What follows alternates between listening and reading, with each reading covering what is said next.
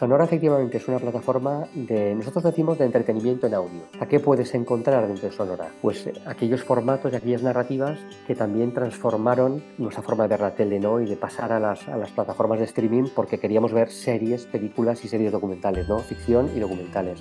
Pues en Sonora es un poquito lo mismo, sin la imagen. Eh, nosotros en Sonora veíamos en España dos tendencias ¿no? en el mundo del audio. Estaba quien, quien producía podcast e intentando mejorar lo que hacía la radio, pero que seguía haciendo un talk show. Luego veíamos empresas que, que traían el concepto del audiolibro, ¿no? Eh, la lectura de un libro un poco más actuada, etc. Nosotros apostamos por la generación de productos exclusivos, originales, basadas en un guion de un creador reconocido.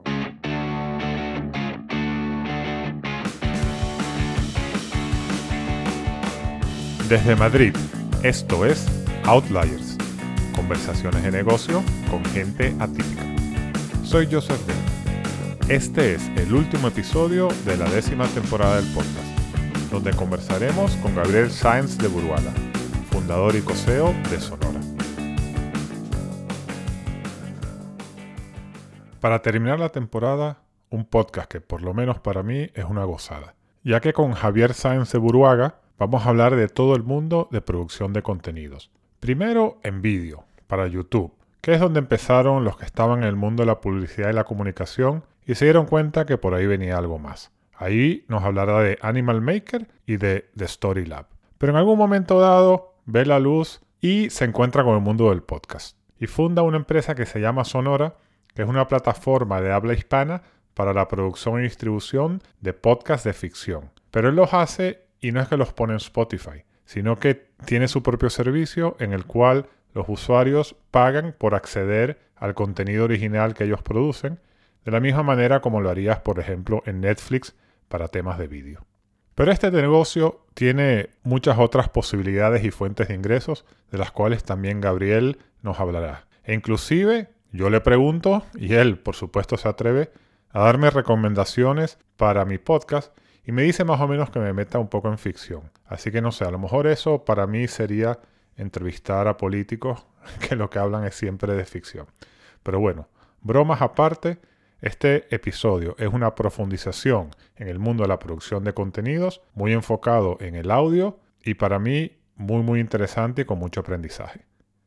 Hablemos con Gabriel. Hola Gabriel, ¿cómo estás? Muy bien, Joseph. Eh, encantado de hablar contigo y gracias por invitarme a, a, tu programa. No, gracias a ti por estar en el podcast y dedicarnos tu tiempo. Oye, tú inicias tu carrera en consultoría, ¿no? En Europraxis, que curiosamente es el germen de Minsight, que yo estuve ahí mucho tiempo. Entonces, cuéntanos esos primeros pasos profesionales. En el 98 me gradué, hice un MBA en el IES en Barcelona y ahí, pues, eh, buscando salidas y sin tener muy claro a qué, a qué me quería dedicar, pues eh, decidí entrar en el mundo de la consultoría de estrategia. ¿no? Y ahí tuve la suerte de que me alojaron en la unidad de lo que más crecía en aquella época, en el año 98. Si nos, retrotraemos a aquella, aquella época, es la época en la que empezaban la parte de telecom, la parte de internet, ¿no? Entonces yo formaba parte de la práctica de telecom y media. Entonces, básicamente estaba envuelto en proyectos eh, para Telefónica. Eh, eso me llevó a vivir varios años en, en, Argentina, en México y a regresar en el año 2003, pero siempre eh, involucrado en proyectos de, de modelos comerciales de, de, alto desarrollo, ¿no? De crecimiento, ¿no? básicamente era la época en la que había que poner básicamente un móvil en, la, en las manos de cada persona.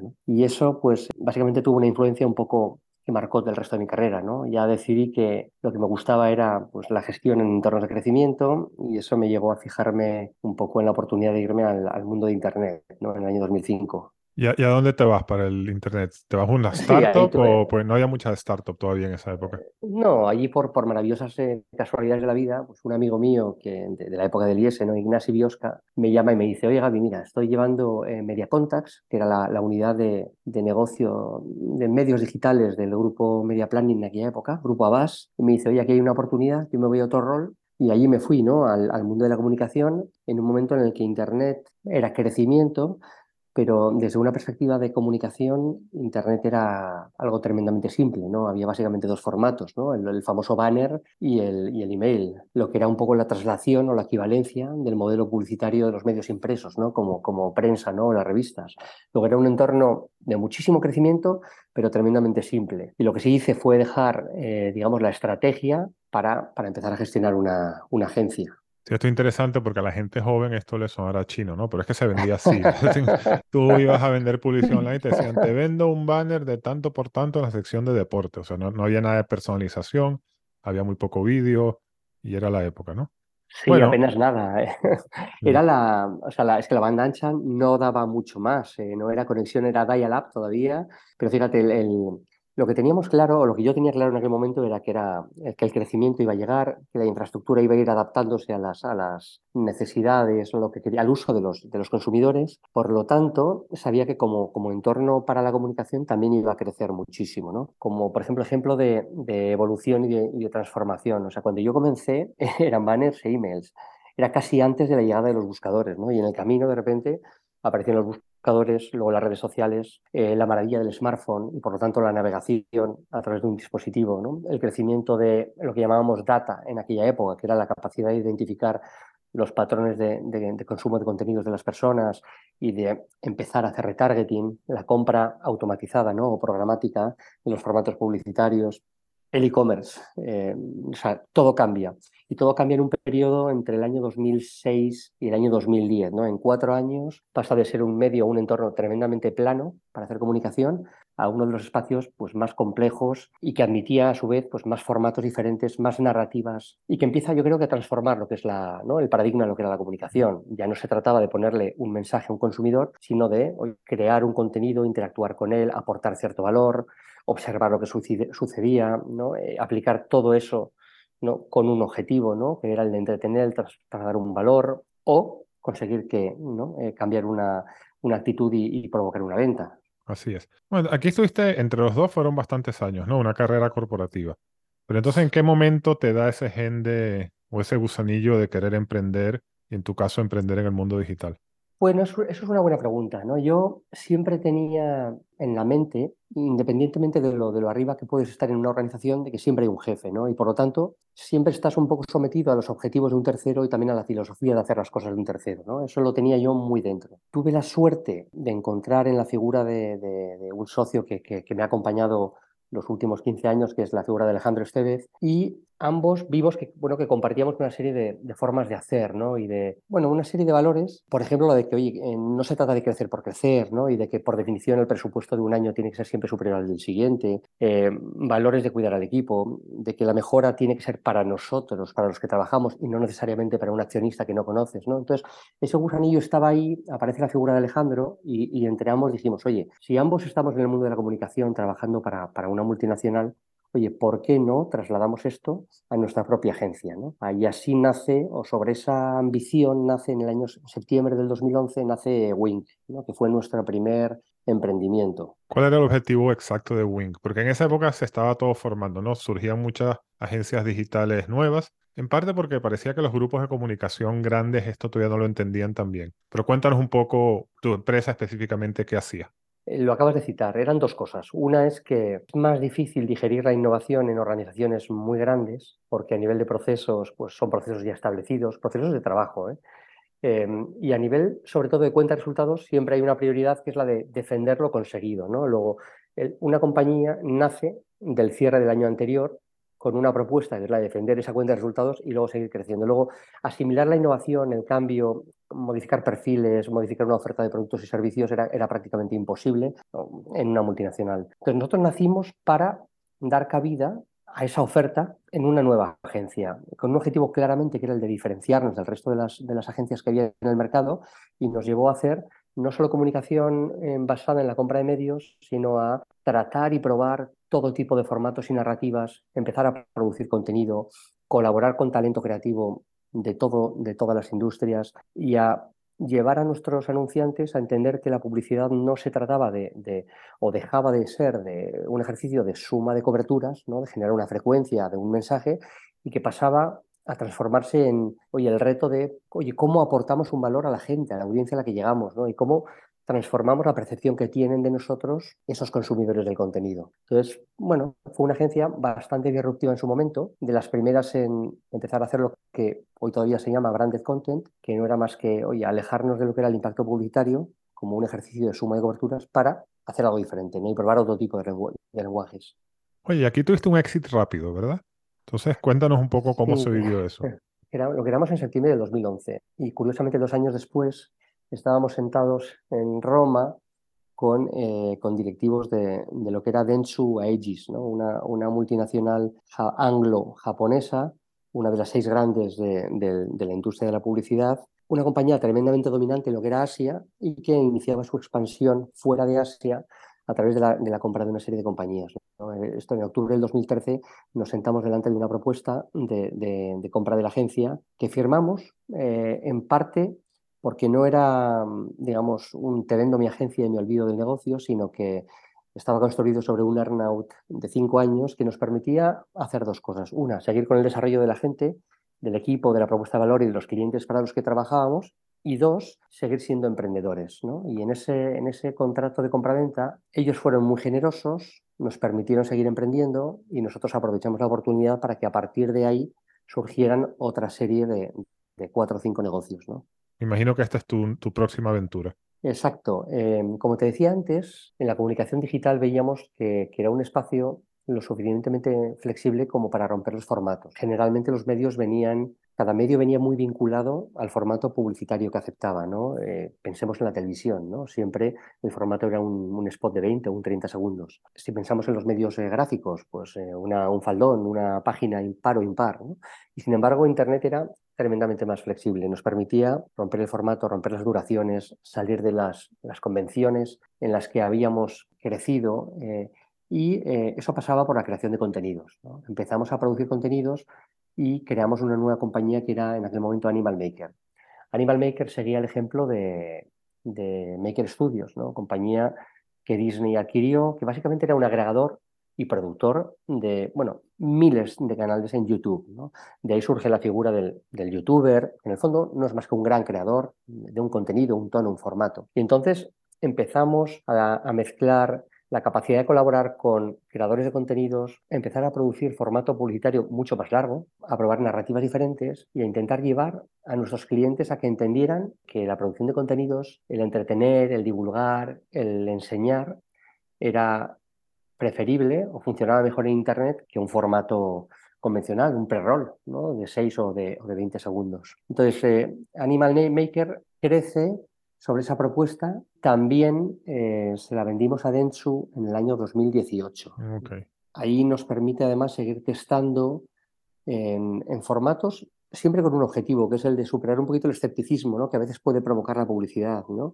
o el lenguaje más publicitario. ¿no? Y entonces eso nos lleva a probar y a testar. A través de Animal Maker descubrimos el mundo del gaming y de los esports ¿no? y Twitch. Eh, uh -huh. Descubrimos el podcast, ¿no? que es el, el proyecto que, que ahora eh, nos ocupa. De, de, Storylab nacieron, de Animal Maker nacieron proyectos maravillosos como, como You, No Te Pierdas Nada, que ha sido durante 10 años un programa de los más escuchados en, en, en, España, inicialmente en los 40 principales, eh, posteriormente en sus últimos años en Europa FM. Eh, un canal que todavía hoy, pese a que lleva tres años sin actualizarse, se llama El Futuro es One o El Futuro es Apasionante, es uno de los canales más de divulgación e innovación más vistos en España, eh, un proyecto que nos tiene absolutamente seducidos y enamorados, que es Aprendemos Juntos, ¿no? en, en, el entorno de, de la educación y que, y que producimos para, para BBVA. Ok, entonces entiendo que aquí la mayoría de las cosas eran produ producción de contenidos para terceros. O sea, para, para, para, ponerlo claro, aquí te viene una marca, como dice el BVA, y te dice, oye, yo quiero llegar a la gente con mensaje, pero en lugar de hacer una cuña, quiero hacerlo con branded content. So, vosotros sois la productora que les hace el programa y ellos lo compran. Bueno, el proceso no, no es exactamente así. Eh, yo creo que es una marca a la que se te acerca y te dice, mira, yo tengo este reto, ¿no? Uh -huh. Y el reto es comunicar, llegar, reposicionar mi marca, tal, tal. A lo que tú le respondes, mira, creo que la vía más adecuada de esto es la generación de un contenido, producirlo en continuidad, en un tono reconocible, de forma que el éxito del proyecto, del contenido, pueda ser atribuible a tu marca y construir diferenciación en tu categoría desde la aportación de valor. Y desde la aportación de valor porque no hay que pensar tanto en lo que tú quieres contar como en lo que puede interesar a una audiencia a la que tú quieres llegar. Y ahí nace el, Aprendemos Juntos, ¿no? desde un objetivo que es el de, oye, aportar en el entorno de la educación respuestas a las preguntas que todos los, los padres tenemos ¿no? a la hora de, educar y, crecer a nuestros hijos. ¿no? Eh, preguntas tan sencillas como, oye, eh, ¿qué le pasa a mi hijo adolescente? Y entenderlo, a preguntas tan mucho más sencillas como, oye, ¿debo hacer los deberes con mi hijo o no? ¿Cómo estimularle? ¿Cómo generar, generar en él empatía? ¿Cómo conseguir que sienta interés por las cosas? ¿no? Entender un poquito las etapas de desarrollo de, de los niños desde la perspectiva de pues, las personas, las mentes más brillantes del mundo de la educación.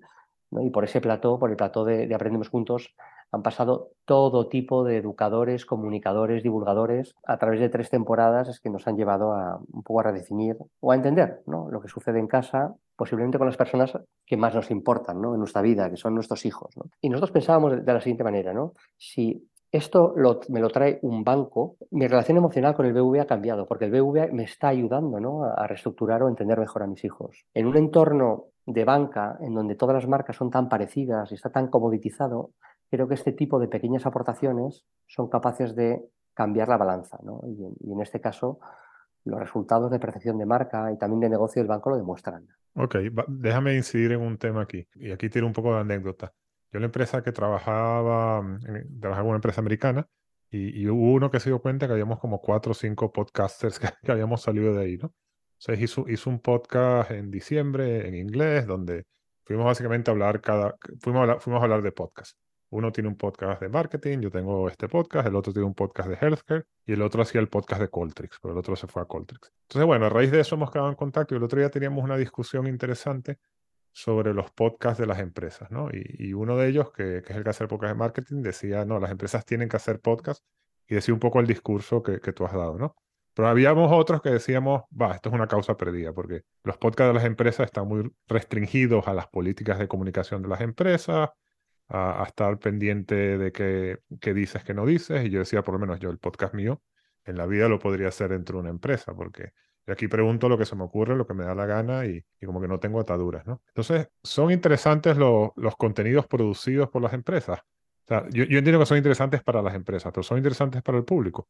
Bien, a ver, es que es interesante tu reflexión. Yo ahí lo que no compro es que todas las empresas sometan esa producción de contenidos ¿no? al filtro de lo que es correcto ¿no? y deben o no deben decir. Mira, en Aprendemos Juntos, la, digamos que la línea editorial es del proyecto, no pertenece al BVA y BVA acepta y, comulga con ello.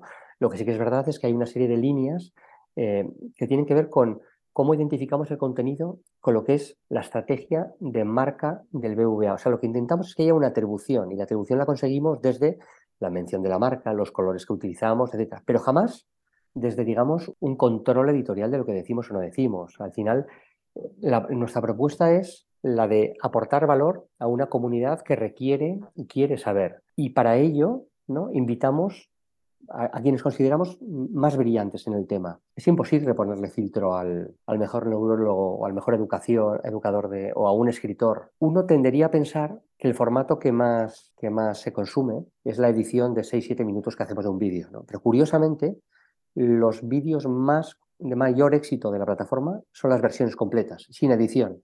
Por lo tanto, sin ningún, sin ningún, tipo de filtro, sin ningún tipo de, digamos, de elección del mensaje correcto o de elección de aquello que no más le interesa a un banco. ¿no? Esto es el contenido ¿no? por el placer y la obligación de generar un buen contenido. Sabemos además que, y yo creo que esto es lo que separa este proyecto del resto, ¿no? si tú quieres tener éxito, el contenido ha de ser interesante. En el momento que yo creo que adquiere un poquito ese, ese olor eh, publicitario, entonces es cuando se convierte en un, en una pista de audio o en un vídeo con, ¿sabes? Con, 20 reproducciones. Sí, está claro. Oye, entonces, em, Animal Maker y Story Lab, sobre todo Animal Maker, ¿no? Estaban muy en, en el mundo del vídeo, como describías. Sí. Entonces, ¿cómo descubres el mundo del podcast? Bien, mira, ya por el 2019 siempre estábamos buscando cuál es el siguiente formato, ¿no? cuál es la siguiente narrativa o cómo podemos relacionarnos con territorios de interés eh, nuevos. y, de repente veíamos pues un mercado en plena transformación, un mercado que es el del audio o de la radio. Si pensamos en lo que es el sector del entretenimiento, eh, el sector de entretenimiento se ha ido transformando, gracias a la tecnología, gradualmente en función del tamaño de la oportunidad. Es decir, la primera industria que se transforma es la del gaming, porque era mucho más grande que el resto de los sectores de entretenimiento.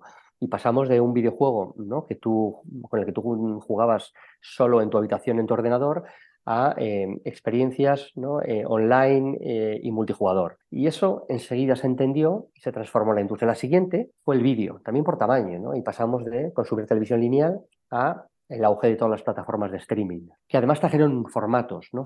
innovación en formatos, que eran las series, ya fueran series de ficción o series documentales. En paralelo se transformó la música y todos entendemos la mejora de conectarnos a la plataforma de música que queramos, en donde podemos generar nuestras playlists, escuchar lo que queramos, ¿no? y ya no tenemos que estar con la, con la inconveniencia de no solo tener que comprar el CD, sino tener que estar cambiando un formato, un soporte eh, físico. El último, quizás porque era la industria más pequeña, es la de la radio, el audio. Pero en el 2019 ya empezábamos a ver muchos movimientos interesantes. Lo primero que veíamos era una industria en donde había mucha innovación en la narrativa. y pasamos de una radio en donde de repente se hacía mucho talk show, los primeros podcasts eran básicamente no ionizados, con dos, tres, cuatro personas eh, hablando de otros temas. Y básicamente la mejora que trajo es que era una radio mejorada, pero seguía siendo radio. Y sin embargo lo que vimos de repente es el auge de, una serie de productoras, Wondery, eh, Ringer, Gimlet, que generaban o que traían el concepto de las series guionizadas de ficción de las que nos, ¿no? con las que nos habíamos enamorado en, la tele y de repente tenías un poco la misma experiencia cinematográfica escuchando a podcast. ¿no? Hay un montón de ejemplos. Y veíamos eso y veíamos en paralelo una pelea de, las grandes plataformas por ir adquiriendo esas, esas pequeñas propuestas de valor, ¿no? Y se iban comprando las productoras e iban llegando a acuerdos en exclusividad con, con grandes creadores, pues como Joe Rogan o, las Kardashian o los Obama, o acuerdos con, con DC Comic, ¿no? Y en general siempre era un esfuerzo por construir una oferta diferenciada, ¿no? Amazon, Amazon se compra Wondery, se compra la Metro Goldwyn Mayer, Spotify se compra Gimlet y Ringer, y se compra otras tantas, ¿no? Creo que se, compran 20 eh, compañías de las que 12 eran productoras.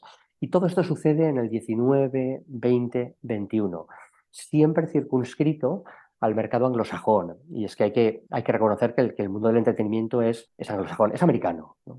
Y entonces esa pelea ya surgía ahí. Y nosotros dijimos, oye, aquí parece que puede haber una oportunidad, no vemos absolutamente ninguna compañía haciendo esto en habla hispana. Hay, hay pequeños ejemplos, ¿no? hay pequeñas eh, producciones, pero no, no, vemos a nadie con la ambición de, de ser esa gran plataforma de creación de entretenimiento en audio. Y de ahí nace Sonora, ¿no? el, proyecto, el proyecto que nos ocupa ahora. Ok, ahora vamos a hablar de Sonora. Eh, antes de eso, quiero recalcar que el, tema que comentaste del M&A fue bastante importante, ¿no? Eh, yo creo que liderado por Spotify y por Amazon, se compraron todas las productoras. Pero pensando en eso, o sea, cuéntanos un poco, echando para atrás, ¿cuál es racional para alguien como Spotify de comprar algo como Gimlet o de meterse en el mundo del podcast? Porque Spotify era una plataforma de, música. Eh, bueno, es una muy buena pregunta y también te diría que sigue habiendo bastante debate ¿no? en torno a, estas, a, este, a estas decisiones. Yo, yo, lo, yo lo explico por dos razones. La primera es una cuestión exclusivamente económica. La oferta de, música, ¿no? ofrecer, música básicamente pasa por una serie de, contratos y de relaciones muy, muy, muy complejas, que es la industria eh, discográfica. ¿no? Y el pago por esos derechos de la música pues, está sometido a una serie de acuerdos que van venciendo, que hay que renovar, y de verdad que son tremendamente complejos en la esencia, porque delante tienes un interlocutor que defiende a su vez sus, sus intereses y que nunca ha renunciado a realizar esa explotación directa. Luego, no es una relación tremendamente rentable, ¿no? Y se dice que a, partir de determinados niveles de escucha, ¿no? Eh, cada minuto que uno escucha de música en Spotify es negativo, ¿no? Para, le cuesta dinero a Spotify. Luego hay un primer interés en que parte de esa atención eh, o de, ese consumo del audio vaya a otros formatos que no devengan ese pago de royalties, ¿no? O que no van tirando de esos acuerdos ¿no? con las discográficas. Eh, la segunda razón para mí es casi más importante, es, es una búsqueda de la diferenciación, porque Spotify no está sola, ¿no? Y tienes, eh, pues tienes a, a, SoundCloud, y tienes a Tidal, y tienes a Deezer, y, tienes Amazon Music, por supuesto, ¿no? Eh, Apple Music y, N, propuestas de, plataforma de valor similares. Y yo creo que el objetivo de la diferenciación es fundamental para cualquiera de estas plataformas, porque en el fondo cada una de ellas pelea por ocupar ese tiempo de consumo del audio y yo creo que todas reconocen que cuando nosotros escuchamos audio no solo escuchamos música, sino que también hay el tiempo que le dedicamos a talk shows, quizás en tu consumo, ¿no? en tu traslado por las mañanas, conectándote a alguna radio, a una emisora de la radio, pero que escuchamos a otro tipo de programas cuando eh, haces deporte o sales a, pasear el perro, y que posiblemente también sea diferente de tu consumo cuando pues, si te metes en la cama y quieres escuchar por algo por la noche. ¿no? Luego, su, su gran ambición es la de ser el referente y el más diferente, el de que mayor valor te aporta en ese consumo de audio. Y eso pasa por sí o sí el desarrollar una oferta de contenidos complementaria a la música. Ok, yo eso lo entiendo, pero siendo, o sea, tengo dos años yo haciendo podcast. Creo que es mi podcast 103. Entonces, em, y escucho muchos podcasts. Y escucho muchos podcasts en inglés.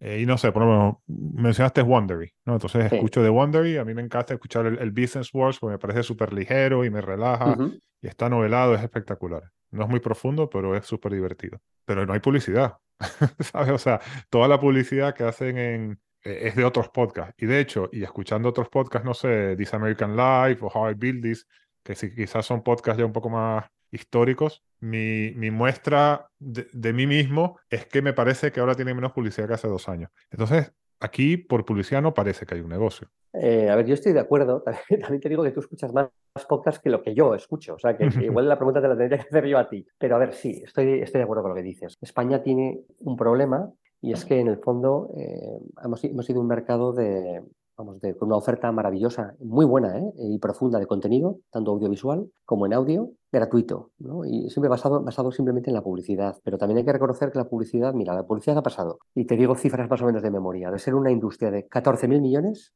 en el año 2005 a no llegar a los 11.000 en el año 2022. ¿no?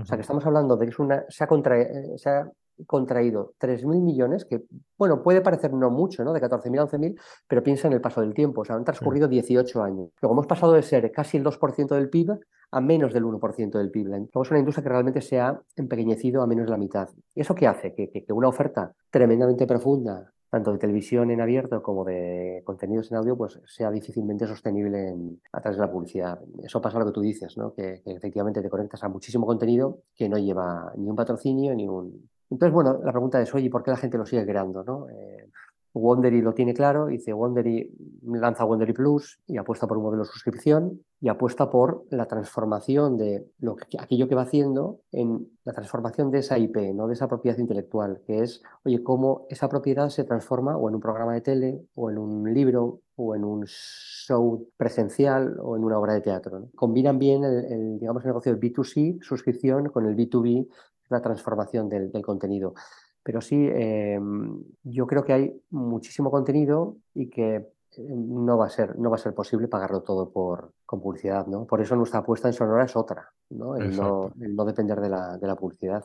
Ok, gracias por eh, con ese paréntesis que dice. Vamos ahora a Sonora. Entiendo que Sonora es una plataforma, asumo que de pago después de todo lo que me has dicho, ¿no? Entonces cuéntanos un poco qué es Sonora. Vale, Sonora efectivamente es una plataforma de, nosotros decimos de entretenimiento en audio.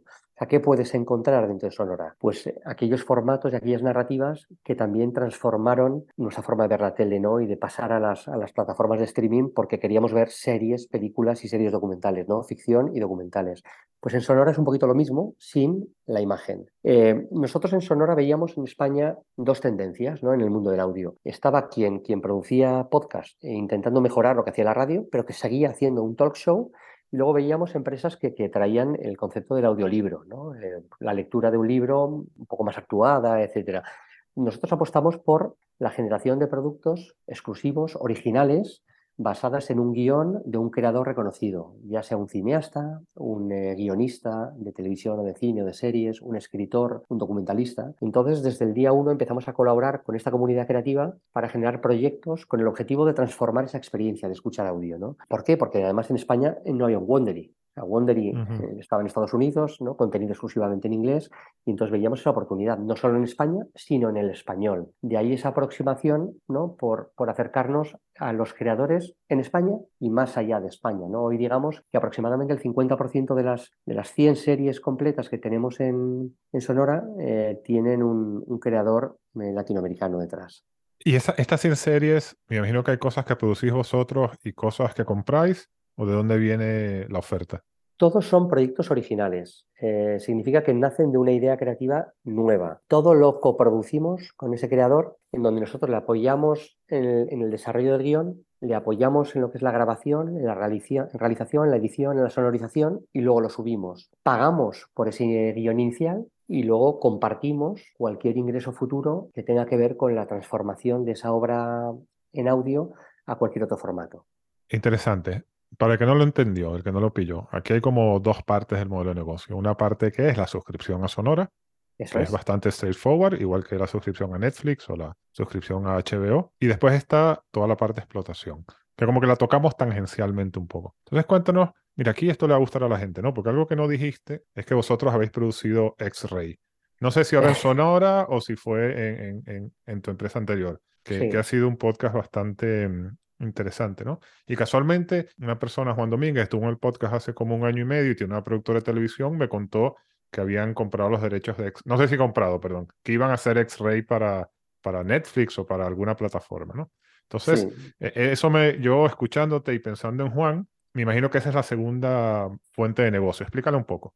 Sí, eh, mira, en el 2019, cuando veíamos, observábamos ese mercado anglosajón tan movido en torno al audio, empezamos a probar. Afortunadamente, o sea, uno de nuestros socios es, Antonio Garrido, una persona de, que viene del mundo de la radio, ¿no? Eh, en Radio Nacional, en la SER, de los medios, ¿no? y con muchísima experiencia en, en el mundo del audio. Entonces, junto a él, dijimos, oye, ¿por qué no empezamos a explorar proyectos? ¿no? Y, de él nace la idea de hacer X-Ray, bueno, de él y de, y de, y de Álvaro de Cózar, ¿no? también un periodista maravilloso. Eso. Entonces, X-Ray es la historia de, nuestro rey emérito, ¿no? del rey Juan Carlos. Y hay una primera temporada, no me acuerdo si son ocho o nueve episodios, en donde bueno, narra todo, eh, digamos, la llegada de, Juan Carlos a España, ¿no? Eh, su coronación y, digamos, su reinado hasta prácticamente la, la, abdicación. ¿no? Es un podcast de investigación periodística tremendamente bien documentado, producido un poco siguiendo esos parámetros de calidad que nos marcaba Wondery, ¿no? De, oye, cómo la narrativa tiene que ser mucho más cinematográfica, mejor producida. Y tuvimos un primer éxito, que fue que se convirtió en uno de los podcasts eh, más consumidos eh, del año. Spotify mostró su interés y con ellos llegamos a un acuerdo para que su gran campaña de contenido de aquel año fuera precisamente X-Ray y quienes viváis en, Madrid quizás recordaréis pues, que pues, toda la castellana, todos los MUPIs o las paradas de autobús de, la castellana eran, eran X-Ray. ¿no?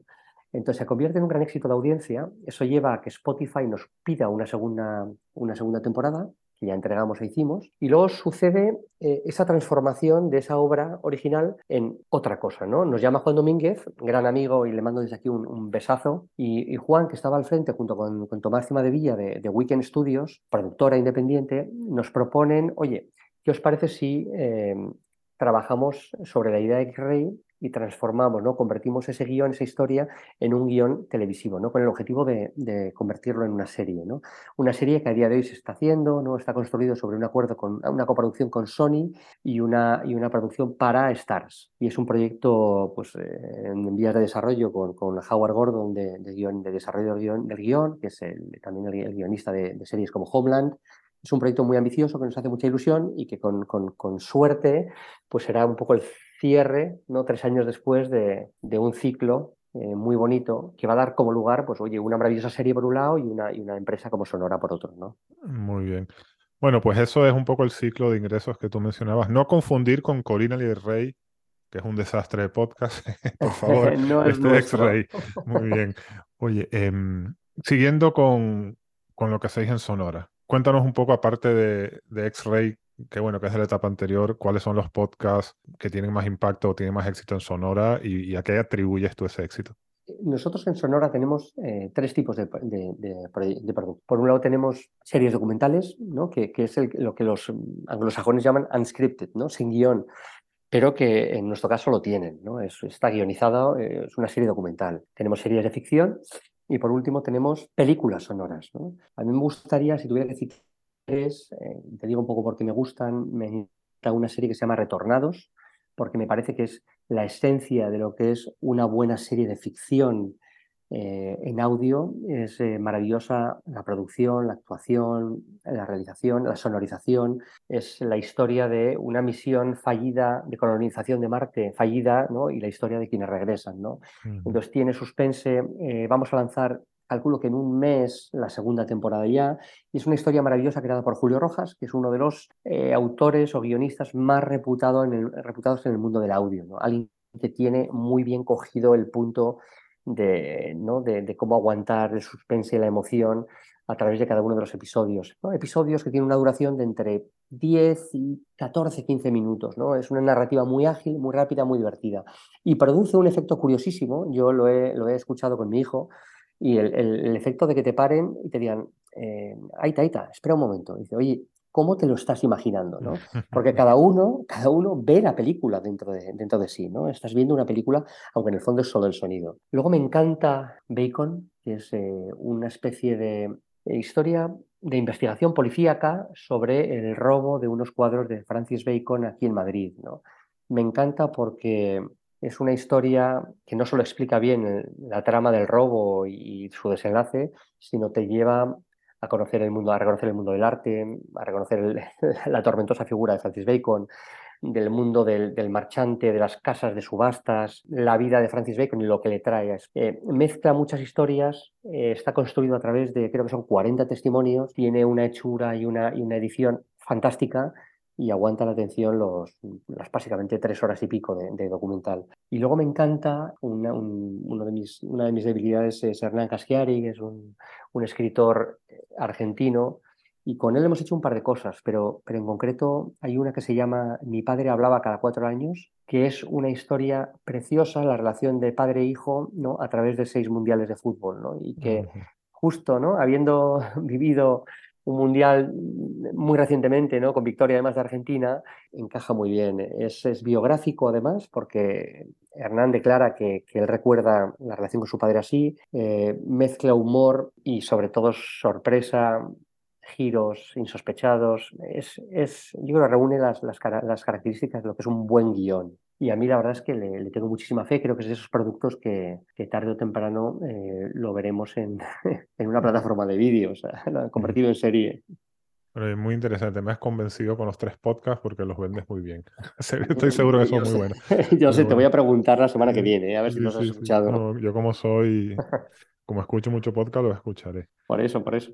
Esto es interesante, ¿no? Porque parece que como todo es circular, ¿no? Y, es como la historia de la radio y, en los 50 en Latinoamérica, eh, que yo no vivía, pero lo he leído y me cuentan, había programas de este tipo en la radio, ¿no? Las telenovelas eran en la radio. Y después parece que todo fue como cambiando y a partir de los 80, o, de los 90, pero era todo hablar pistoladas en la radio no tenía ningún tipo de profundidad.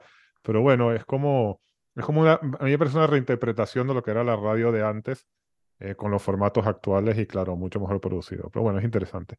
Sí, estoy, muy, estoy muy de acuerdo. ¿eh? Mm. ¿En qué momento la radio, digamos, se lanza a intentar ¿no? disputarle la influencia política ¿no? Al, diario, en lugar de seguir ¿no? por la senda del entretenimiento, que es donde, donde nació?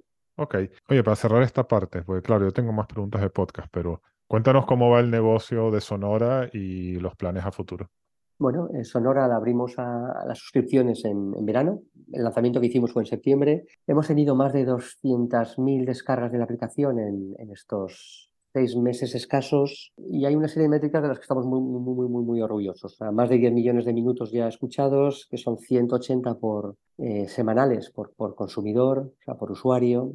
Tenemos un tercio de nuestros usuarios viven con Sonora porque consumen más de 400 minutos eh, por semana. Eh, hoy ya con un catálogo de, 100 series, que nos convierte pues, básicamente en el catálogo más, profundo en, términos de series documentales y series de ficción, que son 500 episodios, 240 horas.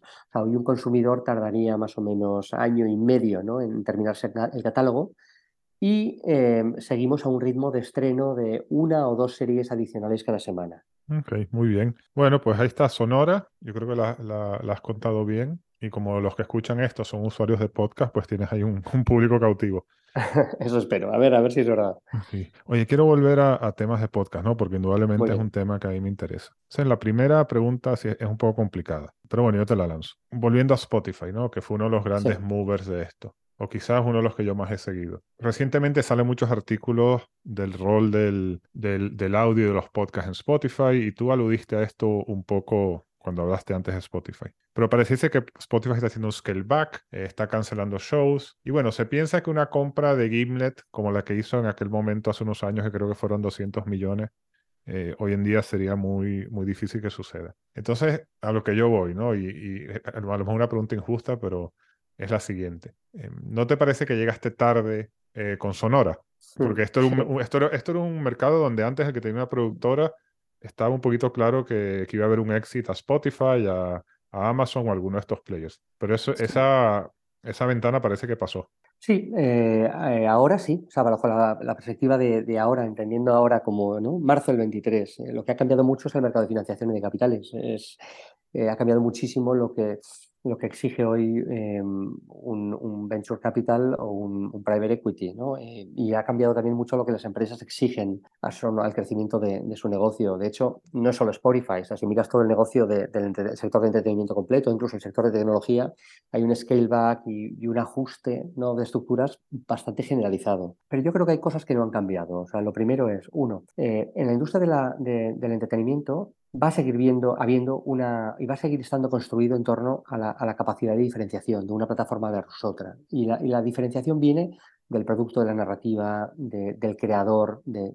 la historia. Entonces, creemos que, que, va a seguir existiendo un mercado enorme eh, para las buenas historias. ¿no? Y nosotros somos catálogo, ¿no? y somos una propuesta en español que no existe. ¿no? Para mí este es el segundo punto. Es que en español no hay nadie y pretendemos ocupar, ocupar ese espacio. Evidentemente, pues hace dos años, eh, con un mercado un poquito más alegre, como proyecto empresarial, ¿no? se nos hubiera visto con, con, más apetito y seguramente ahora eh, el mercado no está ahí y toca esperar. Lo que significa que, oye, también nos, nos devuelve el foco a, al producto y a nuestro roadmap, ¿no? que es seguir haciendo el mejor producto, la mejor experiencia, la mejor plataforma y siendo el hub de producción de referencia para todo ese entorno creativo. Creo que luego hay otra oportunidad gigantesca que afecta, no, no a, bueno, nos afecta a Sonora, pero afecta en general a todo lo que es el mundo de la producción de contenidos en español. Y es que los habitantes de eh, los países eh, hispanohablantes representamos entre un 16, un 17% de todos los suscriptores a las plataformas tipo, pues, eh, oye, igual HBO, Netflix, eh, Paramount Prime, etcétera, ¿no? El 18% casi. Sin embargo, en estos países solo producimos el 4% del contenido. O sea, el gap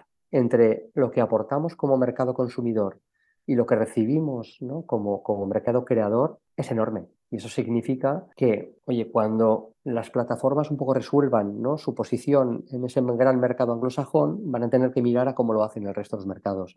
Y es obvio ¿no? que hace falta historias locales, de creadores locales, historias que nos acerquen a la audiencia local, además historias locales que pueden perfectamente ser un producto global, como hemos visto ya con tantas y tantas historias producidas en, en, en mercados hispanohablantes. Y no hace falta que haga la referencia a, a, a la Casa de Papel, eh, a Élite o, o a, Narcos, ¿no? Pero es que estas, eh, hay, hay muchísimos ejemplos. Eso mm, lo veo desde una perspectiva más macroeconómica, pero creo que es una tendencia que independientemente de dónde esté hoy el mercado financiero, se va a retomar. Y creo que los, si miramos, si proyectamos a 3, 4 años, yo veo que, que, hay desarrollo en el mundo de la producción de entretenimiento. Creo que seguimos teniendo la oportunidad de ser la plataforma de referencia en español. Creo que evidentemente un mercado de suscripción en audio no es algo para todos, para cualquier persona ni para cualquier bolsillo, pero sí que creemos que tenemos que ser, oye, la mejor propuesta para esos, oye, 500.000, millón de personas que están dispuestas o estarían dispuestas a pagar ¿no? por un servicio de entretenimiento en audio, porque son grandes consumidores de audio, ¿no? porque les complementa, porque pueden permitírselo, evidentemente, ¿no? porque lo valoran. Entonces yo creo que esa oportunidad está y que el mercado tal y como lo conoce, el financiero, tal y como lo conocemos hoy, pues igual si escuchamos este mismo podcast dentro de ocho meses, pues vemos que ya, ¿no? que la foto ha vuelto a cambiar, ¿no? Y que la, que la pregunta, pues ya igual no es tan, tan, tan relevante. Ok, yo creo que está claro tu punto. O sea, tu punto de vista tiene mucho que ver con, con el estado actual de, de, que el dinero ya no cae del cielo como caía hasta hace poco. Y, y bueno, es un poco lo que dicen eh, muchos emprendedores que tengo últimamente no es algo intrínseco de, del negocio del audio en el cual tú estás, sino en general. Ok. Oye, ¿y un, un, podcast como este que yo hago tiene algún tipo de potencial? ¿Tú harías algo así en tu plataforma? eh, a ver, yo, son dos preguntas. Eh, potencial seguro. Eh, ¿Haríamos algo así en nuestra plataforma? Eh, no, porque nosotros somos principalmente entretenimiento y para nosotros son narrativas tipo ficción, thrillers, true crime, el suspense, la investigación periodística Ahora, lo que te animo es a, a, intentar este, este, tipo de narrativas. Y luego, sobre el potencial, potencial del tuyo, seguro, pero ¿a qué te refieres? ¿Potencial de ingresos? ¿Potencial de audiencia? No sé, para mí me potencial... pregunta todo el mundo por qué no tengo patrocinantes, por qué no cobro, pero bueno, no sé, es que no me interesa. Yo, yo tengo otro trabajo y, y yo lo hago esto y quizás un tema interesante, ¿no? Que hay mucho creador de contenido relativamente conocido que hace esto o por, en mi caso, por interés intelectual y algunos por branding, ¿no? O sea, los de ITNIC por lo, por lo menos, que es un podcast que, tengo mucha relación con ellos, a veces hacemos cosas juntos, eh, ellos lo hacen básicamente por su personal brand y porque les apetece. Parece que hay mucha gente que está como por esa vía, ¿no? Yo eso, bueno, eso responde a tu pregunta sobre el potencial, porque yo creo que tiene potencial, evidentemente, de construir el personal branding de cualquier creador. Creo que hay un potencial o una oportunidad de dinero en aquello que se produce en continuidad. Tú llevas mucho tiempo y la verdad es que tu producto es un producto bueno. Por lo tanto, oye, se me ocurren marcas que tarde o temprano pueden estar interesadas en, participar. Luego creo que hay una, una, transformación evidente o un potencial de transformación evidente, ¿no? En libro, en un evento, en una charla, ¿no? En, ¿no? Y, se me ocurren muchas, muchas ideas. Bueno, pues muy interesante, pues lo voy a pensar. Si hacemos pequeños eventos pero cerrados, que es nada más para los, los que estamos en el podcast. A lo mejor tenemos que abrirlo para monetizarlo. Pues mira, me acabas de dar una idea. Así que bueno, muchas gracias. A ti. Oye. Oye, lo que yo sí que soy es un enamorado de la ficción. ¿eh? Ahí la pregunta es si te, si te atreverías. Bueno, no sé, es que no se me ocurre, pero bueno, igual. Eh, yo, yo, en ese podcast que te dije en inglés, yo conté cómo empecé el podcast. Esto fue en diciembre. Yo estaba por un lado intelectualmente aburrido en el trabajo y por otro lado ahora en la pandemia estamos aquí hiper encerrados y yo me tardé dos semanas desde la idea hasta que publiqué el primer episodio. Así que claro, yo ahora lo escucho y digo qué horror. Que fue con Silvia, que es la persona que nos, nos presentó. lo, he, escuchado, sí. sí y, y, yo ahora lo escucho y digo qué horror, tenía el micrófono muy pegado, eh, cómo me cortaba con las preguntas, etcétera, etcétera. Pero bueno, eh, no sé, habría que ver lo de la ficción, pero, pero bueno, lo pensaremos. Oye, Gabriel, muchísimas gracias por tu tiempo. Bueno, a mí me ha encantado esta, esta conversación porque indudablemente es un tema que a mí me interesa, pero yo estoy seguro que al resto de la gente le habrá interesado porque nos has contado, nos ha abierto un mundo que poca gente sabe, ¿no? O sea, todo el mundo escucha podcast, pero nadie se pone a pensar en este mundo del branded content, primero con el vídeo y ahora con el audio. Así que muchísimas gracias. Bueno, muchas gracias a ti porque además con tus preguntas me hace reflexionar, ¿sabes? Eh, muchas de las preguntas que tocan eh, aspectos que son, que son eh, aspectos que continuamos debatiendo ¿no? a diario. Y bueno, te agradezco la invitación, ha sido un, placer. Bueno, muchas gracias a ti de nuevo. Oye, para terminar, tú has tenido una carrera bastante exitosa y si bien con Sonora estás en el día uno, pero nada más con lo que has hecho antes, ya, serías, ya podríamos considerarlo como éxito. ¿Tú crees que este éxito que has tenido se debe a que tienes un talento innato, a que has trabajado muy duro o has tenido suerte? Uf, mira, yo, eh, a ver, vamos a ver. Talento innato. Yo, yo no creo en compañías de, una única persona. Yo creo que el talento es del grupo, o por lo menos de una gran parte del grupo, ¿no? del conjunto. Mi fortuna ha sido saber identificar ese talento y reconocerlo rápido, ser capaz de convencerles y, de haber atraído a mi lado no solo a Alejandro, del que te hablé al principio, sino pues, a Gonzalo, a David, a Tony, a Robert, eh, a Pablo, a Conchi, a, un, a un equipazo. El trabajo duro yo creo que es condición sine qua non y te diría que a veces no, no suficiente. O sea, yo creo que hay que trabajar duro, muy duro y pelearlo desde todos los ángulos posibles, incluso desde oye, haciendo funciones en donde uno no se encuentra tan cómodo o incluso alejado de sus fortalezas. Pero creo, creo que hay que meterle muchísimas horas e intentarlo. Y luego yo creo que más que suerte, eh, yo creo que hay que decidir y que hay que acertar. Y para acertar hay que conocer muy, muy, muy bien las dinámicas de, de, una industria. ¿no? Cuando sucede algo y la gente dice, ostras, qué suerte que ha sucedido eso, yo creo que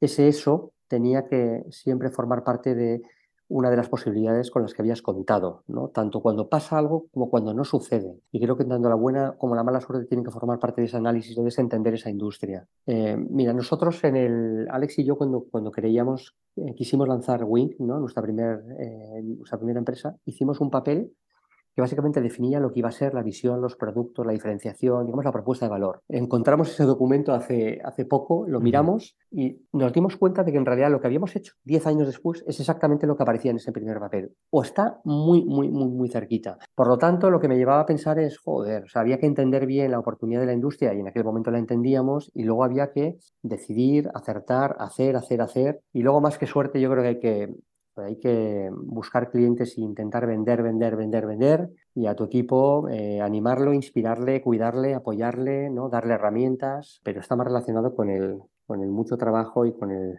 decidir y hacer.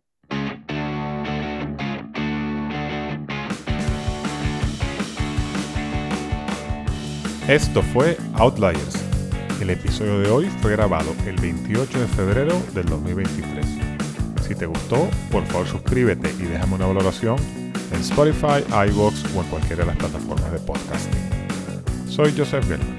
Para contactarme puedes hacerlo a través del perfil de LinkedIn Outliers Podcast. Gracias por escuchar.